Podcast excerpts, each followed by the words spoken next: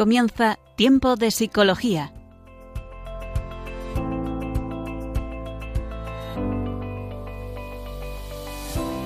Nos acompaña a lo largo de la próxima hora Cristina Velasco.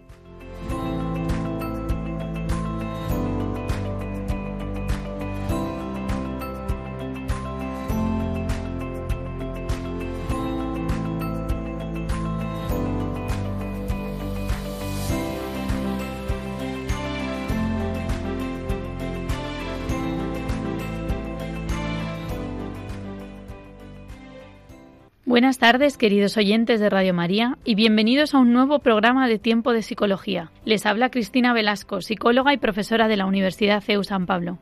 Como saben, en este programa tratamos aspectos de la psicología a la luz del Evangelio y de la antropología cristiana nos adentramos en diferentes campos de la psicología y en diferentes problemáticas presentes en la consulta de un psicólogo a día de hoy. Hoy hablaremos sobre la esquizofrenia, una de las enfermedades mentales más graves, y en la sección para nota descubriremos cómo los jóvenes perciben el uso de tóxicos y su relación con la esquizofrenia.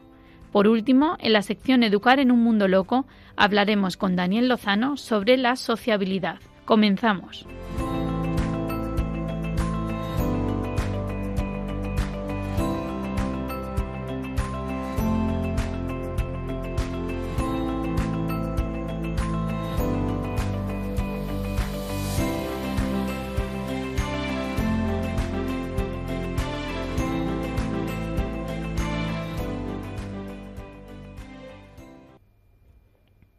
Esquizofrenia es una enfermedad mental grave. Es una enfermedad que genera mucho estigma. Esto es por serlo por este estigma es por ser desconocida, es decir, porque muchas veces pensamos y creemos que las personas con esquizofrenia las situamos fuera de la realidad, en un mundo de locura que no se puede entender, que no se puede alcanzar. La persona con esquizofrenia sufre mucho, la familia sufre mucho, sus amigos, las personas que le rodean.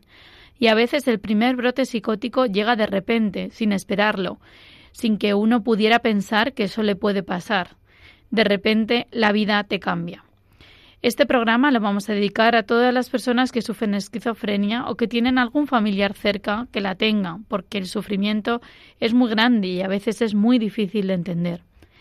A veces la información que recibimos en los medios de comunicación es confusa. Son numerosas las veces que escuchamos que una persona con trastorno mental mata a otra y muchas veces se dice popularmente que tenía alguna enfermedad mental grave, que no estaba en su realidad. Y lo podemos asociar con este tipo de patología, pero nada más lejos de la realidad. De hecho, muchas veces son las personas con esta enfermedad, con esquizofrenia, las que más riesgo tienen de esta exclusión social y de ser maltratadas. De todo esto vamos a profundizar un poco más en la sección posterior con la entrevista al experto con la psiquiatra Maribel Rodríguez. Pasamos a la entrevista al experto.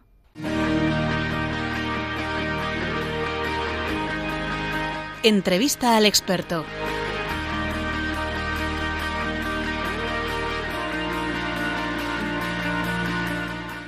Muy bien, pues como hemos dicho en la introducción, estamos aquí en el programa Tiempo de Psicología y en esta sección entrevista al experto que hoy contamos, como he dicho también antes, con la doctora Maribel Rodríguez, que es médico psiquiatra y psicoterapeuta, eh, también es colaboradora y era colaboradora habitual en Radio María y hoy hemos querido volverla a invitar. Así que, Maribel, gracias por estar esta tarde aquí en el programa.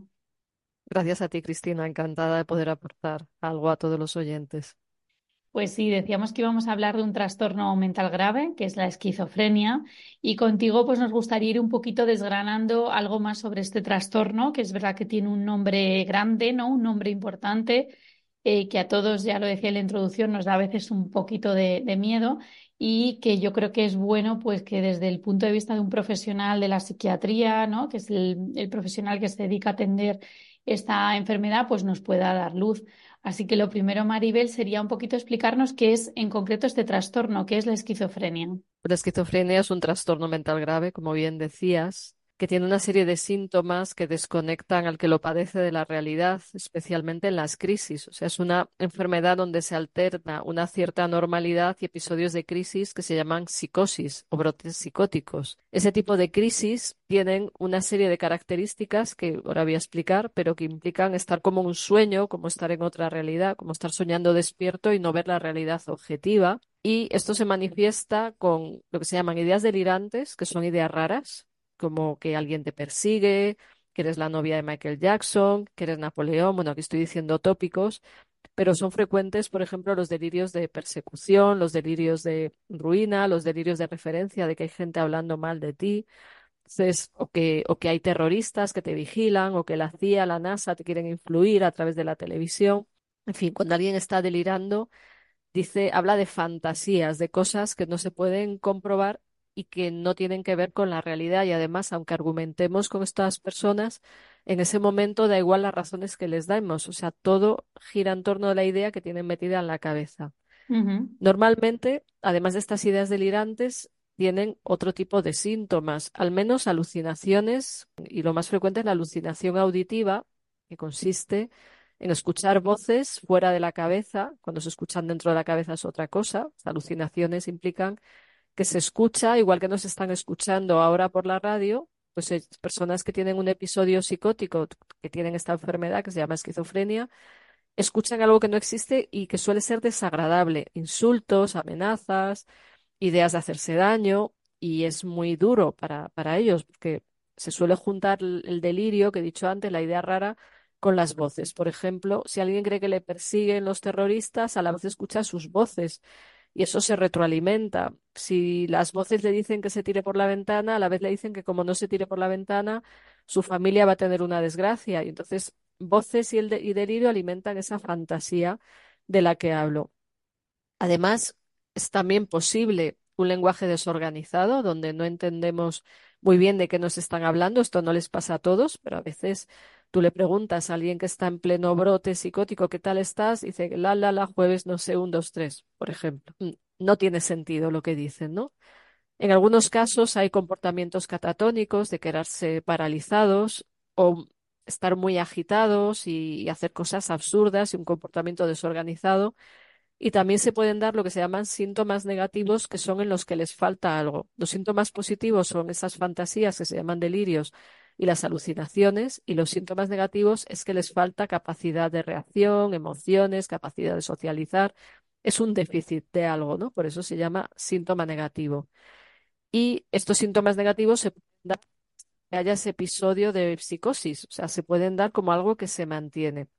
Además de lo que digo, es muy importante que estas cosas raras que les pasan a las personas que tienen esquizofrenia ocurren en más trastornos mentales, pero aquí es como que se repiten esas crisis. Es muy importante que se altere su vida social y laboral, o sea, no pueden relacionarse como previamente, no pueden trabajar, incluso llegan a veces a puntos de no poderse asear, no poder ordenar su casa porque están en una realidad paralela. Y también es muy importante que si esto ocurre, haya síntomas de la alteración, los problemas de los que he hablado al menos seis meses, pero bueno, al menos un mes con ideas delirantes y alucinaciones. Y también es que al menos haya seis meses que aparecen algunos síntomas como los negativos, porque así lo diferenciamos, por ejemplo, de alguien que se ha tomado una droga y le dura, o sea, le dura un episodio psicótico una semana o toma un alucinógeno y se pasa varios días pues con ideas extrañas y alucinaciones. Es lo que, o sea que es importante ver que es un trastorno que se mantiene en el tiempo, no es de manera puntual. Uno no puede estar esquizofrénico un día, dos días, sea, es una enfermedad crónica. Otra cosa es que, con el tratamiento se controle. Mm, claro. Nos has dicho, Maribel, muchísimos síntomas, ¿no? Que forman parte de la esquizofrenia. Y es verdad que lo que tú dices también, ¿no? Que se tiene que mantener en el tiempo para que haya un diagnóstico como tal de la enfermedad mental de esquizofrenia. Si no, hablaríamos pues de un brote psicótico que puede estar, como bien dices, asociado a otros factores externos que pueden estar condicionando. Y en este sentido, vemos que es una enfermedad compleja, ¿no? Que afecta gravemente a la vida del paciente. No podemos decir que pues, es algo como es algo como evidente, ¿no? Que al final uno, em, o sea, es una enfermedad que se percibe, los familiares, ¿no? Los amigos lo, lo ven ¿Y hay grados? ¿Tiene, tiene eso diferentes grados? Eh, primero te voy a decir un matiz sobre eso de que se percibe, se percibe, pero no se entiende. O sea, se ve que la persona está rara, hace cosas raras, no se le entiende, en general se le ataca, se le acusa, se le trata mal porque él no sabe explicar lo que le ocurre, entiendo. Entonces, esto es importante que vemos que alguien habla solo, que tira, yo que sé, los muebles por la ventana, que va gritando por la calle, tengo una revelación divina, pero la gente no entiende, o sea, piensa que lo hacen intencionadamente y no es así, eso se percibe, pero no se entiende. Sí, a lo mejor. sí hay grados. Sí, eso lo he pensado igual más desde el punto de vista, claro, del profesional. Quizá, ¿no? Nuestros oyentes piensan, bueno, esto que nos están contando esta psiquiatra y esta psicóloga, muy bien, pero igual lo vemos desde fuera, efectivamente, y pensamos que la persona está loca, pero en el mal sentido, ¿no? Como Igual es gente que a lo mejor no, no, no, ha recibido un buen diagnóstico a tiempo. No sé si tú también has visto como esa, esa sensación, ¿no? En sí, a veces si se tarda en diagnosticar, la situación se agrava y también las relaciones sociales se van dañando porque es difícil entender por qué alguien hace cosas tan extrañas, ¿no? Claro. Entonces sí, sí influye también que no se detecte a tiempo. Cuanto antes se pillen los síntomas, de hecho muchas veces empiezan antes de tener esa crisis psicótica empiezan a estar más irritables, nerviosos, preocupados y ya hay pacientes que lo detectan y van rápidamente a urgencias, se me ha pasado por lo menos una vez. El paciente dice, oye, estoy empezando a ajustarme el tratamiento y, digo, pues qué control, ¿no? O sea, que, él ya sabe antes de que se le vaya a la cabeza qué síntomas tiene, ¿no? Qué bueno. Entonces, mm, también la idea es que las personas aprendan esto para poderse regular mejor y comprenderse mejor, pero también la familia. Y respecto a los Sí, o sea, dentro de un mismo enfermo puede haber crisis más o menos intensas, pero también hay cuadros más graves y más leves, cuadros mm, de esquizofrenia, o sea, personas con una esquizofrenia que es más tratable y que responde bien a medicación y personas que tienen un cuadro más grave que no responde bien a medicación o a psicoterapia, son las dos cosas que hay que ver, ¿no? ¿Y cuánta es la proporción de personas que padecen o que sufren esquizofrenia? ¿Cuánta es la incidencia de este trastorno? Pues según la OMS, la OMS, Organización Mundial de la Salud, es una de cada 300 personas, aunque es tradicional decir que es un 1% de la población, pero parece que ya el precisar mejor los diagnósticos y diferenciar esquizofrenia y otros trastornos psicóticos, pues hace que tenga esta incidencia, que, que no es poca. O sea, una de cada 300 personas son muchísimas personas, al menos en nuestro país, ¿no? Claro. Y de alguna manera, el, ahora que nos están escuchando nuestros oyentes, el tener esquizofrenia, uno lo puede ver como realmente como una enfermedad verdaderamente extraña, ¿no? O sea, por todos estos síntomas, sobre todo los positivos que decías, quizá no tanto los síntomas negativos. ¿Hay algunos factores de riesgo que lleven a alguna persona a poder padecer esta enfermedad? Sí, a ver, eh, la herencia genética es un factor importante al menos un porcentaje de las esquizofrenias tienen que ver con alteraciones neurobiológicas que son hereditarias. Hay genes específicos asociados a, ciertos tipos de esquizofrenia. Entonces, mm, si hay antecedentes familiares, pues hay más riesgo de que los descendientes puedan tenerla.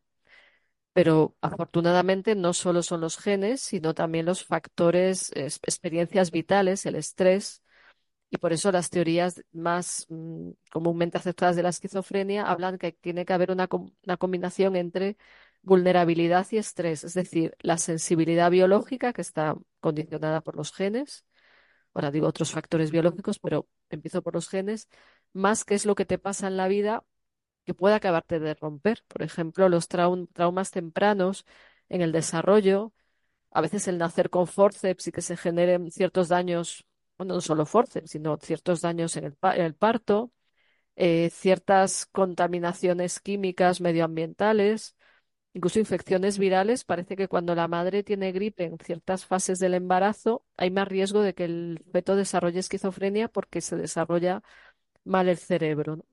También se habla de trastornos del sistema inmune, es decir, ciertas enfermedades que alteran el sistema inmunológico y que atacan al cerebro condicionan un mayor riesgo. Entonces, es una mezcla entre factores biológicos, el estrés, eh, las situaciones traumáticas. Si un niño muy pequeño le maltratan y tiene esos genes, pues tiene más probabilidades de sufrir esquizofrenia. Pero también puede pasar un adolescente que tenga una carga genética importante, tiene una crisis sentimental y que eso le dispare, o como sea, a veces pasa, cada vez pasa más que se abre esta puerta a personas vulnerables a, a la psicosis y a la esquizofrenia por fumar cannabis, que se ha minimizado el consumo, pero cada vez aumenta más el riesgo cuando los adolescentes fuman cannabis o hachís. Entonces, que bueno, es la misma composición, pero que el consumo de tóxicos de drogas pues aumenta los riesgos Sí, también. justo quería preguntarte también por eso, ¿no? Porque normalmente eh, ese factor desencadenante, quizá hay un componente, como bien has dicho, hereditario, eh, pero en los factores desencadenantes, entre ellos las drogas, es bastante frecuente que sea un factor desencadenante del primer Sí, brote es como que psicótico. mm, da el interruptor, ¿no? O sea, como que está eso ahí dormido y tomar ciertas drogas, el alcohol también, o sea, se minimiza el alcohol también. El alcohol también da el interruptor cuando una persona bebe de manera repetida, pero claro, hay personas que eso les pasa con un poco de alcohol, igual que hay personas que les pasa con fumar, fumarse un porro una vez que se abrió la puerta. O sea, he tenido pacientes que quien dice que eso es imposible, pero yo los he visto ya dos o tres veces que por un solo consumo de un porro, como estaban muy vulnerables, eso se, se ha, pues ha hecho que se abre la, se abre la puerta a la enfermedad. El excesivo consumo también de, de a lo mejor eh, pantallas, videojuegos y demás, ¿se ha visto si también puede ser a lo mejor un desencadenante, otro factor No lo he estresante? visto, eso no No lo lo he ha visto. visto. Vale. No. Vale, o sea que no tiene por qué relacionarse. Son más con esos componentes quizá eh, biológicos también, porque una droga al final, una droga hablo como de Sí, altera el funcionamiento altera el cerebro, o funcionamiento sea, cerebral, exacto, eso o mucho estrés o un accidente de tráfico, que también, o sea, lo que afecta al cerebro puede alterar esas conexiones que son débiles y hacer que funcionen mal, Pero no sé si hay estudios que, que planteen lo de las pantallas, o, o sea, claro. eso no, Sí, no probablemente tengan que ser más novedosos incluso, ¿no? Porque a lo mejor hay que estudiarlo todavía. Sí, todavía hay que ver, sí, Exacto, ¿no? En la introducción, Maribel también comentaba cómo es una enfermedad también que estigmatiza mucho. Es decir, es una de las enfermedades a nivel de salud mental que, eh, pues eso, ¿no? Que, que muchas veces en las noticias oyes esta persona y tenía esquizofrenia, ¿no? Esta persona ha matado a no sé quién y tenía esquizofrenia, ¿no? O sea, a veces a nivel periodístico, ¿no? A nivel social se trata así. ¿Por qué es así? Eh, ahí es que en tu experiencia son violentos, son delincuentes. Eh, cuéntanos un poquito. Bueno, yo creo que hay por un lado un imaginario colectivo de que el loco es peligroso, el loco es el que tiene la psicosis, el que está fuera de la realidad, ¿no? Sería un tipo de, o sea, sería como la locura prototípica, la psicosis. Todas las películas que, que se hacen, desde la típica de Hitchcock de psicosis y de otros enfermos con problemas de salud mental, pero según las investigaciones, las personas con esquizofrenia tienen un porcentaje menor de conductas violentas. Algunos hay, es un porcentaje menor que en población general, es decir, si cogemos 10 personas normales, habrá más probabilidad de que haya una violenta que si cogemos a 10 personas con esquizofrenia. Entonces, yo creo que también es la, es la ignorancia, el miedo a la locura y que las, mm, los medios de comunicación les resulta más rentable publicar eh, cuando una persona con esquizofrenia comete crímenes, como el caso de Noelia Domingo, que es conocido, está un médico que ha matado a personas en dos episodios psicóticos, uno reciente, donde ella percibe, se ve amenazada y percibe que las personas no son como personas y entonces ataca, o sea, se sale de la realidad y su fantasía se impone a la realidad. Y en este caso ha hecho barbaridades, pero son casos más raros que de los que se piensa, mucho Que más lo de lo que común. se piensa. Sí. Sí, o sea, también eso, que el, eh, este, el, el hacer este programa también que pueda servir para, para desmitificar un poco eso, ¿no? Que al final es ese imaginario colectivo que hace, nos hace pensar en ver a una persona con esquizofrenia de esta manera y para nada, ¿no? Para nada tiene que ser así. Sí, y además ves que está siempre la personalidad. O sea, una cosa es la enfermedad, otra cosa es la personalidad o la persona. Y con esquizofrenia encuentras a personas buenísimas y a personas violentas que son, como digo, mucho más raras de, lo que uno cree. Entonces, es la persona que está en el fondo, no es la enfermedad. Pasa es que la enfermedad puede activar aspectos de, de la personalidad que se descontrolan cuando uno está en un episodio psicótico, pero es importante también para desestigmatizar, entender que en general las personas con esquizofrenia no son violentas, es más frecuente que se hagan daño a sí mismas que a los demás y que, son seres humanos como tú y como yo, lo que pasa es que su mente les engaña, les confunde, ¿no? Por ejemplo, está la película de Una mente maravillosa de este hombre premio Nobel de Economía, John Nash, que, o sea, que ve su vida, que es un poco en plan Hollywood, pero bueno, su vida, él pues con la edad ha, mejorado muchísimo, lleva una vida muy normal, pues mm, se ha convertido en otra persona, pero en el fondo era el mismo ser humano, ¿no? Yo creo que eso también es importante, o sea, el, hecho de que la personalidad también condiciona el modo de vivir la enfermedad. No sé si así estaría bien formulado, ¿no, Maribel? que al final una personalidad de un tipo, eh, evidentemente, te pase lo que te pase en la vida, lo vas a afrontar de una manera o de otra, ¿no? Exactamente. De hecho, recuerdo la experiencia de una chica en cierta universidad, una alumna que le dio un episodio psicótico y la llevé a urgencias con otra compañera. Y era una chica educadísima, que en pleno episodio de alucinaciones mm, de determinado tipo, ella decía, perdona, pero tengo ganas de escaparme, porque estuvimos esperando muchas horas en urgencias, ¿no? Y, frente a personas que igual son más brutas, que ahí se, les sale más ese lado, ¿no? Entonces decía, claro, no es la enfermedad. Yo, yo decía, este caso de esta chica que es buenísima, que es educadísima, pues aunque estaba con fantasías y delirios, también ellos perciben quién les trata bien, quién les trata mal. Entonces cambian según la actitud que tienes con ellos y, por ejemplo, la mejor forma de calmar a alguien que está así es calmarte tú primero, porque se contagia muy fácil de, mm. las emociones de otros, ¿no? Mm. Sí, eso está, está la personalidad detrás de esto y la cultura, o sea, la cultura en la que vives influye en los contenidos de los delirios, que esto es muy interesante, o los temas. Antes la gente deliraba con terrorismo de ETA y ahora la gente delira con terrorismo islámico. O sea, los temas que salen se convierten en fantasías delirantes, ¿no? como modas de delirios, ¿no? Hasta de Harry Potter había un caso de una persona que se creía Harry Potter y si no existiera Harry Potter, pues esa persona no sabría que, no, se le plantearía, o sea, se plantea lo que existe en la cultura, ¿no? Claro, sí, sí, que al final eso también tiene que estar asociado a un determinado contexto, efectivamente, igual que la personalidad. Muy bien, Maribel, pues vamos a escuchar ahora una, canción para hacer una breve reflexión también, un cierto, eh, pues en cierto modo esperanzadora. Es una canción de, Rosalén que se llama Agárrate a la vida, la escuchamos y después continuamos. Sé de los fantasmas que habitan en ti del pozo frío y oscuro del que no logras salir. De los cristales atravesando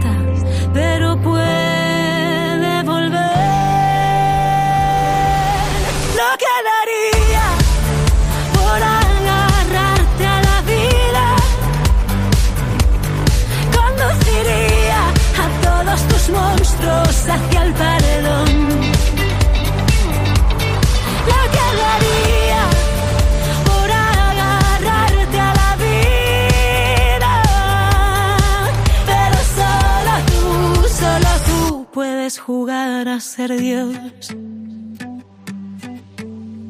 Ven junto a este árbol, cerremos los ojos al sol.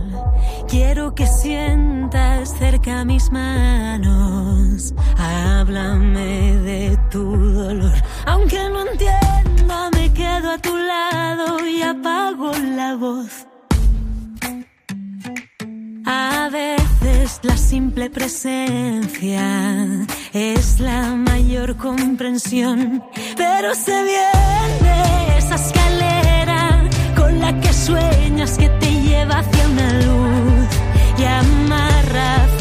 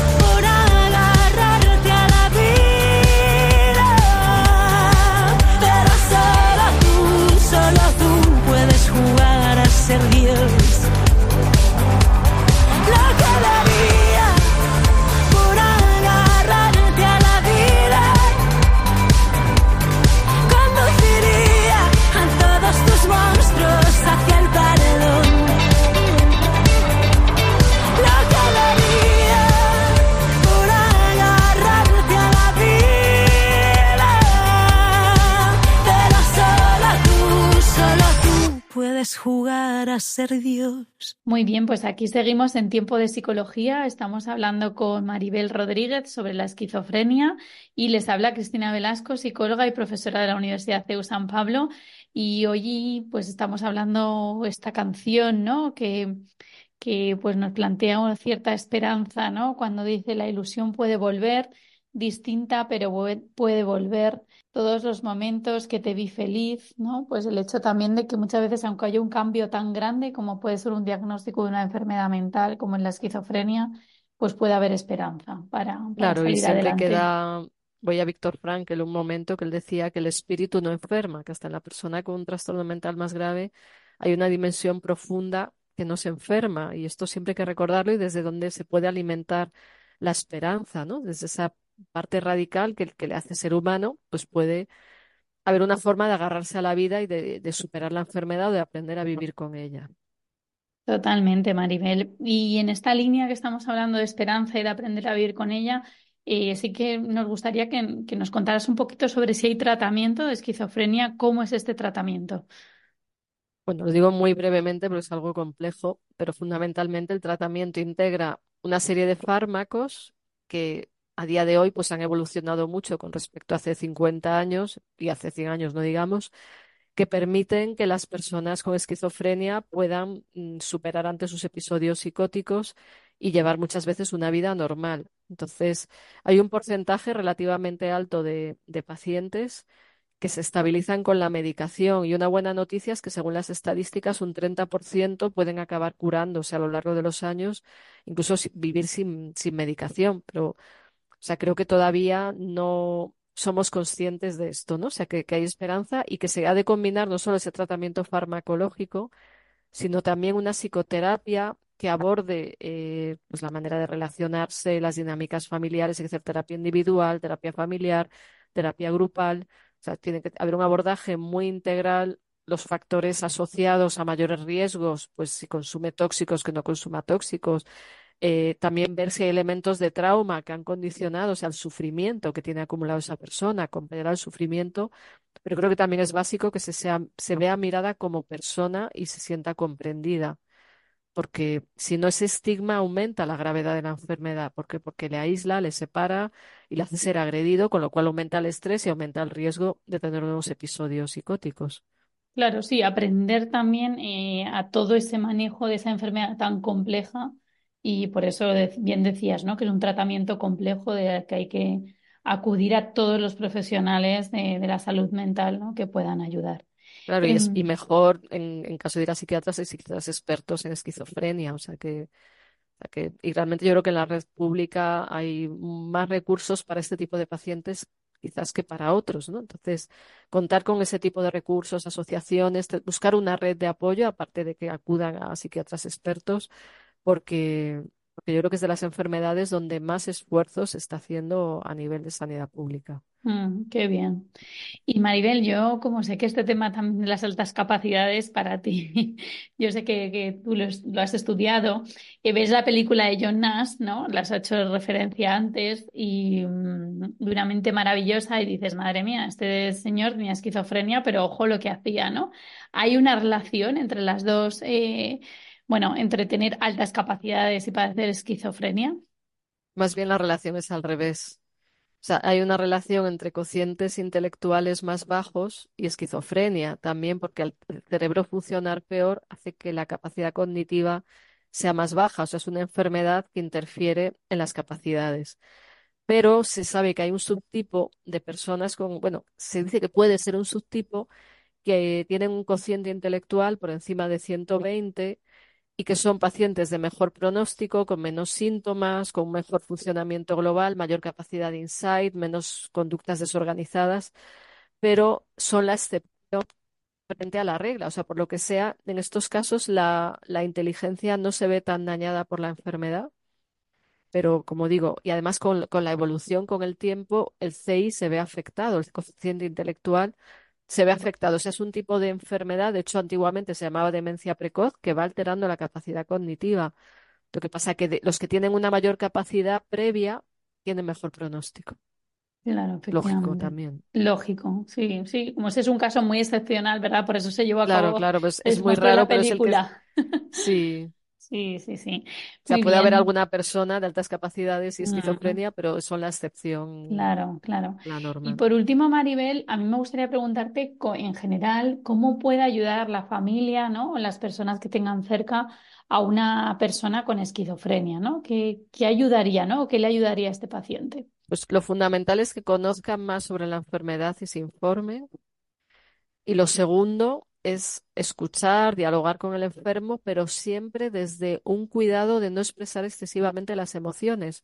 Se sabe que una alta emoción expresada, es decir, ser exagerados emocionalmente, altera mucho a estos pacientes, entonces aprender a comunicar las cosas con calma, con suavidad, eh, con tranquilidad, que no es fácil, cuando, claro, cuando tienes a alguien así, pero se, se plantea que aprender a comunicar desde una actitud respetuosa también como digo, el conocimiento de la enfermedad, de la importancia del tratamiento, de la medicación, a son las familias las que no quieren un pariente medicado y, que interfieren con esta posibilidad, pero, pero es fundamental tanto el, tratamiento farmacológico, salvo casos excepcionales, y sobre todo en las primeras etapas, más la psicoterapia. O sea, también hay tratamientos de psicoterapia que pueden ayudar, pero el paciente tiene que ser muy constante en ello.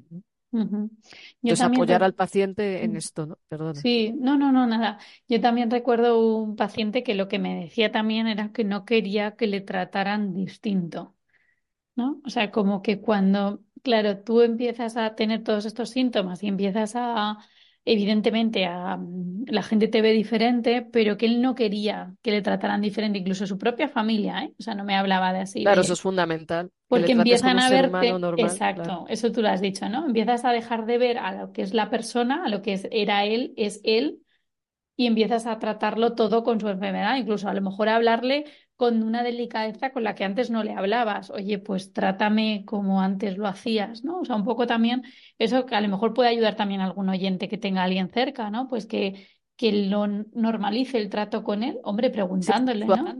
Suavizar es importante. Suavizar es importante, emoción claro. expresada.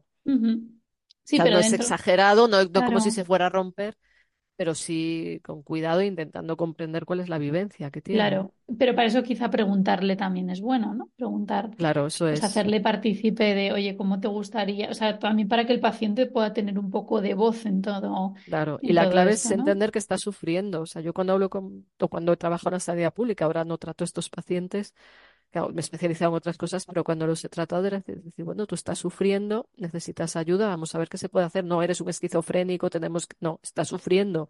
Entonces, el, hablar desde el sufrimiento nos une a otros, ¿no? Del sufrimiento psíquico, no hablar desde la idea de tú eres un enfermo, te pongo una etiqueta y ahí te quedas y no, es la idea, ¿no? Es un ser humano que está sufriendo. Muy bien, Maribel, pues, pues nada, te, doy las gracias. Eh, gracias desde Radio María también por estar aquí de nuevo con nosotros. Así que me despido de Maribel Rodríguez, que es psiquiatra y psicoterapeuta. Y, y gracias, Maribel, por explicarnos un poquito más sobre la esquizofrenia. Gracias a vosotros y gracias a ti, Cristina. Espero que sirva de ayuda. Muy bien. Pues nada, con esto pasamos a la siguiente sección para nota.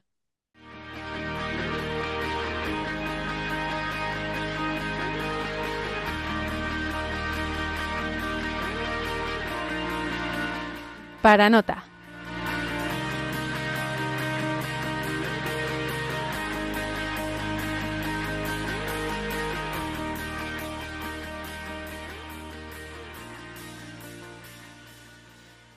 Bueno, y después de esta amplia entrevista en la que hemos podido profundizar un poquito más sobre qué es la esquizofrenia, ahora nos adentramos en esta sección para nota que ha sido preparada por la estudiante de psicología María Melchor, colaboradora habitual en el programa, y que ha preguntado a algunos jóvenes cómo eh, perciben ellos el consumo de drogas y si este consumo de drogas puede causar un desarrollo de alguna enfermedad mental grave como puede ser la esquizofrenia. Vamos a escuchar sus audios y después comentamos un poquito.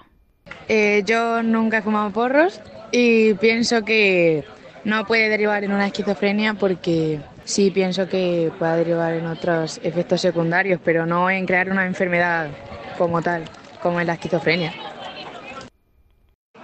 Pues yo nunca he fumado porros y yo creo que sí que puede causar problemas eh, cuando llevas mucho tiempo. Porque te daña las neuronas fumar mucho. Yo sí que he fumado porros y no, no pienso que pueda derivar en ningún problema mental, como por ejemplo la esquizofrenia. Eh, yo lo hago, bueno, lo hice porque pasaba el rato con mis amigos en caso de que supiese o hubiese evidencias de que pudiese derivar en algo como la esquizofrenia, no lo haría, sería una tontería. Yo sí que he consumido cannabis en un par de ocasiones a lo largo de mi vida y considero que sí que puede llevar a una esquizofrenia, pero aparte de eso considero que, que siempre vas buscando más y más y más y más y que puede conllevar a otros problemas más graves con otro tipo de sustancias más graves. Bueno, pues en estos audios podemos ver como algunos jóvenes sí que han consumido algún tipo de sustancia, especialmente pues quizá el cannabis, eh, pues porros, que comentaba uno que había fumado, y de alguna manera pocos tienen conciencia de que se pueda desarrollar una enfermedad grave como puede ser la esquizofrenia. Muchas veces pues hay como esa, esa creencia mágica, ¿no? De que por consumir pues estas drogas, o alcohol, como decía también la psiquiatra Maribel Rodríguez de la entrevista, no va a pasar nada.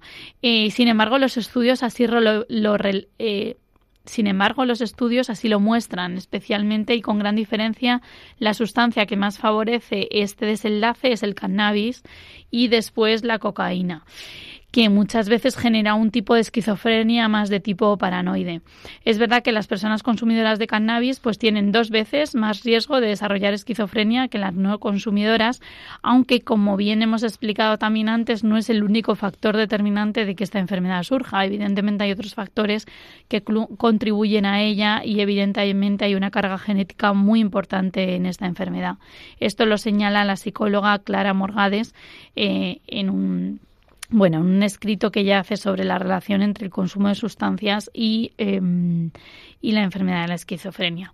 Y bueno, por último, en esta sección para nota, que a veces nos gusta dar recursos de ayuda, me gustaría hablar de la Asociación Española de Apoyo en la Psicosis, porque si alguna persona se está encontrando, pues que tiene algún familiar o que él mismo está padeciendo esta enfermedad de la esquizofrenia, eh, pues aparte de esos recursos públicos, como bien decía Maribel Rodríguez, la psiquiatra, también acudir y llamar a estas asociaciones porque también la sensación de no estar solo, ¿no? La sensación de que otras personas también lo padecen, lo sufren y además pues esos recursos de apoyo pues también para la búsqueda de empleo, para favorecer una, una integración social, ya que a veces es difícil, pues lo recuerdo, ¿no? Asociación Española de Apoyo en Psicosis, AMAFE, que puede ser de ayuda.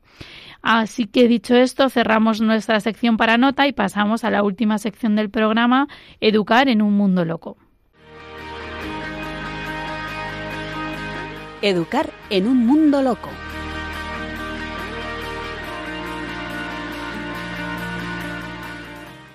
Buenas tardes, Daniel. Estamos ya en nuestra última sección del programa Educar en un mundo loco. Buenas tardes. ¿Cómo estás, Daniel? Hola, Cristina. Muy bien.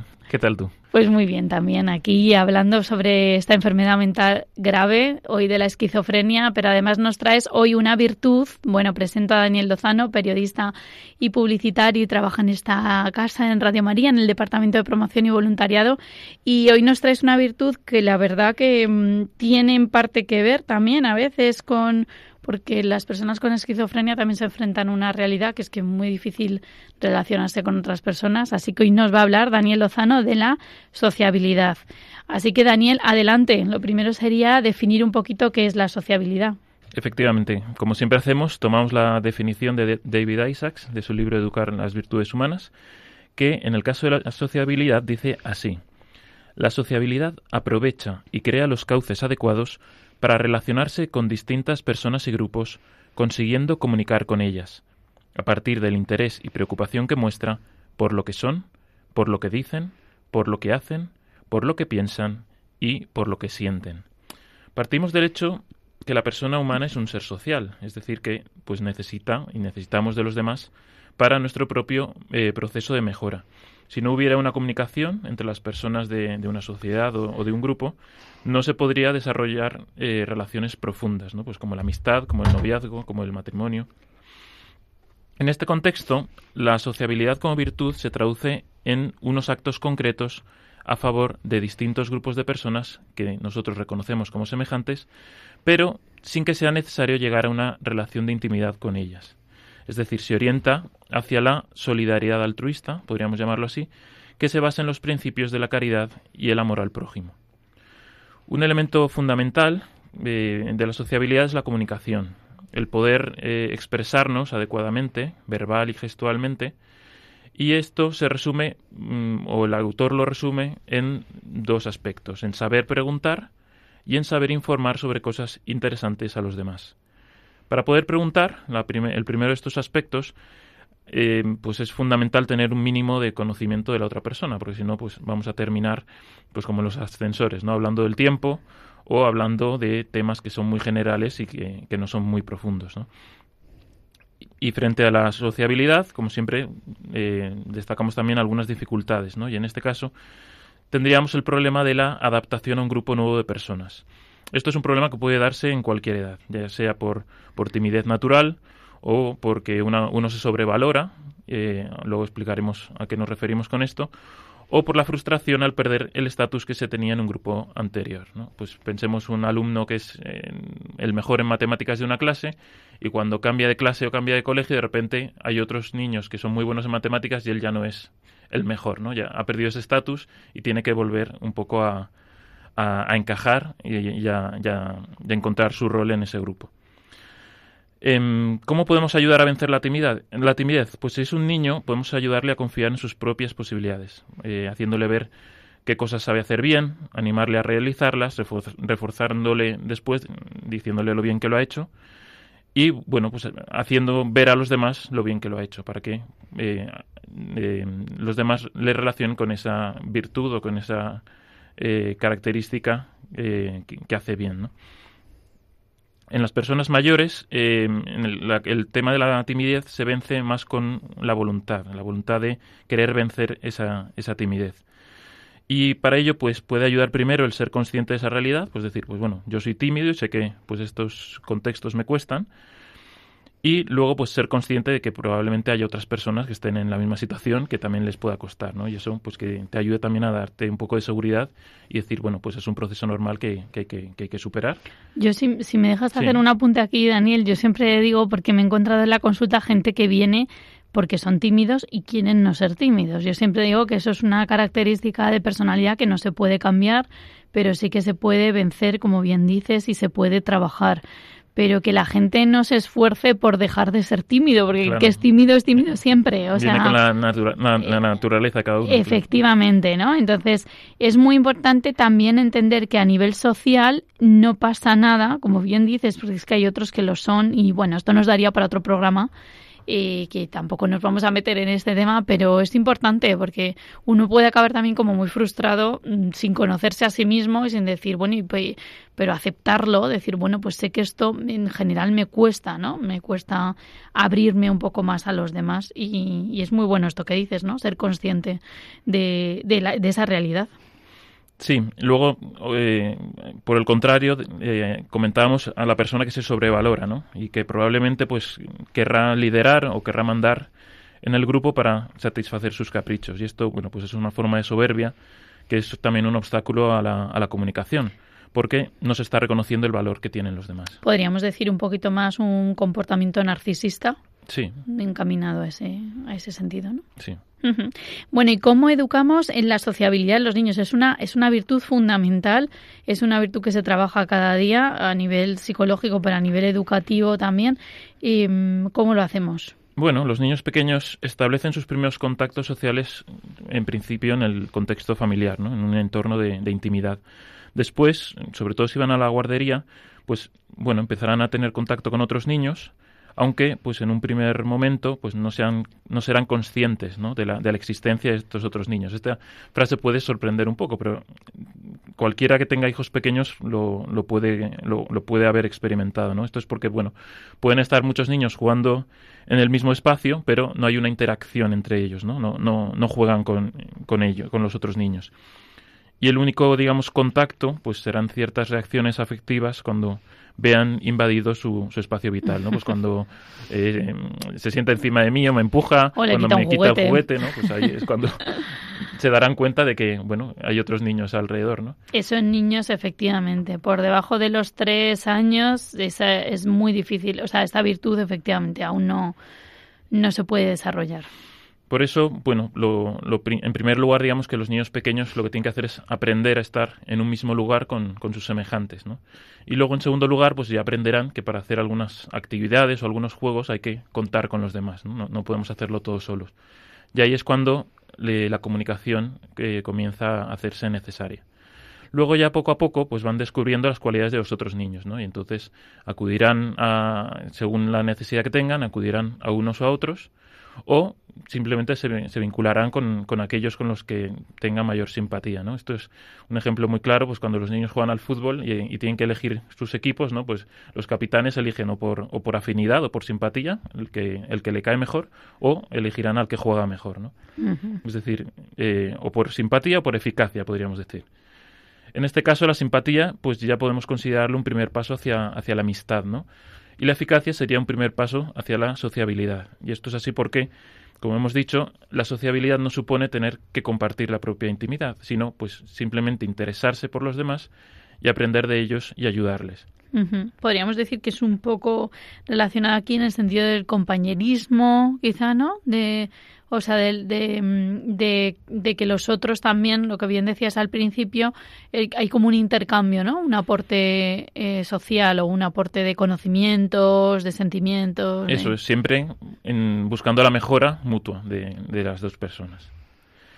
Em, bueno, es importante hacer ver al niño también que no es el único en el mundo, ¿no? Ni el más importante.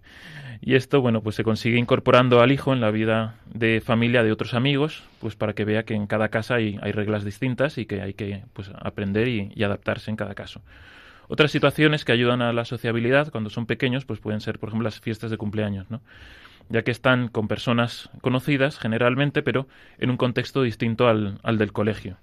Otro ejemplo puede ser pues la catequesis en la parroquia, que a veces pues tienes algunos amigos y otros niños pues que son de otros colegios o de otras zonas de la ciudad. Y otro ejemplo podrían ser las vacaciones, en las que pues entran en contacto con niños a los que no conocen o con los que solo tratan pues en, épocas concretas de- del año. Luego, en el caso mm, eh, de los niños pequeños, es fundamental la, figura del, del educador, porque en este proceso de, de sociabilización, el, el educador es quien pone las normas de juego y va a ser la referencia para, para esos niños que de repente se van a ver rodeados de desconocidos en, en su primer día de colegio. ¿no? Y estas reglas de juego incluyen, por ejemplo, pues el lugar donde se sienta cada uno, el lugar donde pones tus cosas, eh, o pues las indicaciones sobre las, las, las actividades que se realizan en, en el aula. Yo creo que cuando uno es niño es verdad que esto se da, se tiende a dar de modo natural, salvo que haya alguna problemática, evidentemente. Y, pero es verdad que pasamos a otra etapa, Daniel, de la que siempre hablamos. ¿Qué pasa en la adolescencia? Porque es verdad que en la adolescencia la sociabilidad empieza a ser fundamental, es un eh, ese desarrollo es importante. Entonces, ¿cómo lo educamos en los adolescentes? Bueno, cuando son más mayores, el foco hay que ponerlo en que aprendan a interesarse pos- positivamente por los demás. Y esto, pues lo harán si comprenden que los demás tienen algo eh, interesante que aportar, ¿no? ¿Cómo? Pues eh, evitando prejuicios, eso en primer lugar. Eh, pues no vemos a una persona y ya enseguida ya le, le juzgamos, ¿no? Le ponemos una etiqueta, pues evitando esto y preguntando a los demás eh, para poder conocerles mejor. Esto se puede entrenar en casa. Pues, por ejemplo, cuando venga un invitado, pues podemos aportarle a, nuestros hijos algunos datos sobre este invitado y pues animarles ¿no? a pensar en temas o en preguntas que puedan ser interesantes para conocer mejor a esta persona. Y cuando ellos consiguen con sus preguntas obtener respuestas interesantes, es más fácil que se interesen por los demás y vean que todo el mundo puede eh, aportar algo interesante a, sus vidas o a, su conversación. Por eso es importante que los jóvenes em, eh, aprendan a expresarse de forma personal y de forma correcta, que tengan soltura, que tengan riqueza y variedad en el lenguaje y, que no solo se, se, expresen con monosílabos o con tacos. Y para ello, pues fundamental es la lectura y la reflexión, para que mm. no digan lo primero que se les pasa por la cabeza. En el caso de los adolescentes, las, ocasiones de sociabilidad son, muy amplias, ¿no? Pues hay actividades deportivas, hay excursiones, hay convivencias, ¿no? Y aquí la tarea de los padres y de los educadores puede ser el estar atentos a estas ocasiones que puedan surgir y animarles a, participar, a tomar parte en ellas. También como padres debemos estar atentos a, esas otras ocasiones en las que si el ambiente de, sociabilización no es bueno o no está cuidado, pues eh, puede, puede ser un peligro real, ¿no? Pues eh, para el propio joven y esto pueden ser pues esas fiestas que, a las que ya empiezan a acudir en las que pues no hay un adulto supervisando ¿no? entonces ahí pues también tenemos que velar los padres para eh, evitar o reconducir esas situaciones y que, no sean un, peligro para la sociabilidad de nuestros hijos. Sí que se da, que a veces, aunque pueda parecer que ya son mayores, ¿no? o sea, que ya saben gestionar algunas cosas, aún necesitan esos referentes y que los padres o educadores estemos ahí para, para poderles ayudar. Bueno, y por último, para esta virtud de la sociabilidad que estamos viendo hoy, ¿qué podemos hacer en general como padres y educadores, Daniel? Bueno, pues a modo también de un poco de, recapitular todo lo que hemos dicho, podríamos decir que, en primer lugar, introducir a los niños desde pequeños en grupos ajenos a la familia para, pues eso, que aprendan las distintas eh, reglas de juego. Ayudarles a vencer la timidez, apoyándoles afectivamente, como hemos explicado, y pues diciéndoles también qué reglas de juego se, se, dan en cada, en cada contexto. Hacerles ver que cada persona puede ser interesante y que entiendan que hay que sacar lo mejor de cada persona. Orientarles y animarles a participar en actividades que les permitan desarrollar la virtud de la sociabilidad. Y por último, y por último como siempre decimos, pues dar ejemplo, ¿no? Pues mostrando nosotros mismos interés por las demás personas, esforzándonos en, en vencer la la timidez expresándonos nosotros con corrección y participando en situaciones y eventos en los que se pueda desarrollar una sociabilidad sana.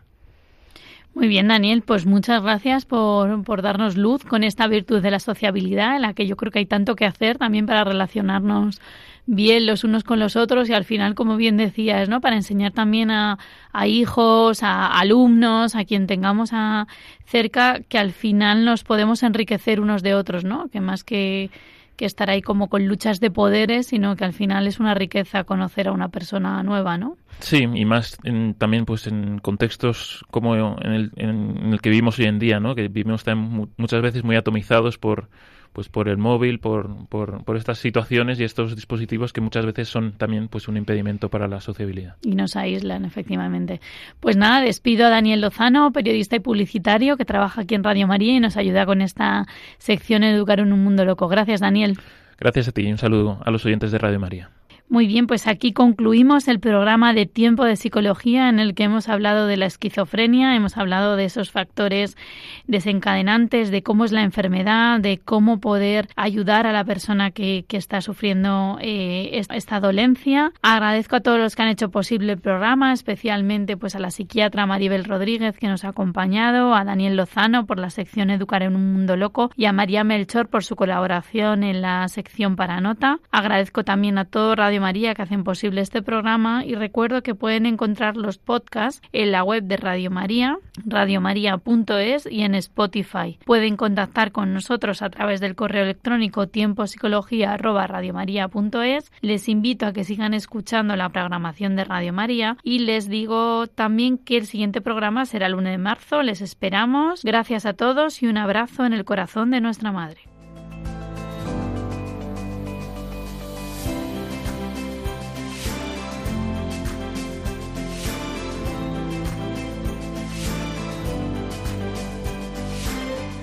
Así concluye Tiempo de Psicología, un programa dirigido por Cristina Velasco.